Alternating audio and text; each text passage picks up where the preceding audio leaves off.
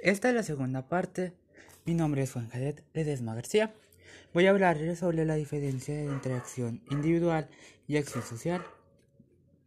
En nuestras vidas cotidianas hacemos varias actividades y unas de forma individual y otras de forma social o grupales. Un ejemplo individual es cuando tendemos la cama para acostarnos, pero hay también acciones individuales que afectan socialmente a las personas, como cuando reciclamos, estamos haciendo una acción individual, pero estamos ayudando a la sociedad y las acciones sociales, que es cuando queremos alcanzar un objetivo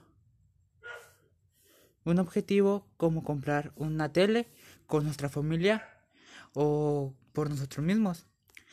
Gracias por su atención.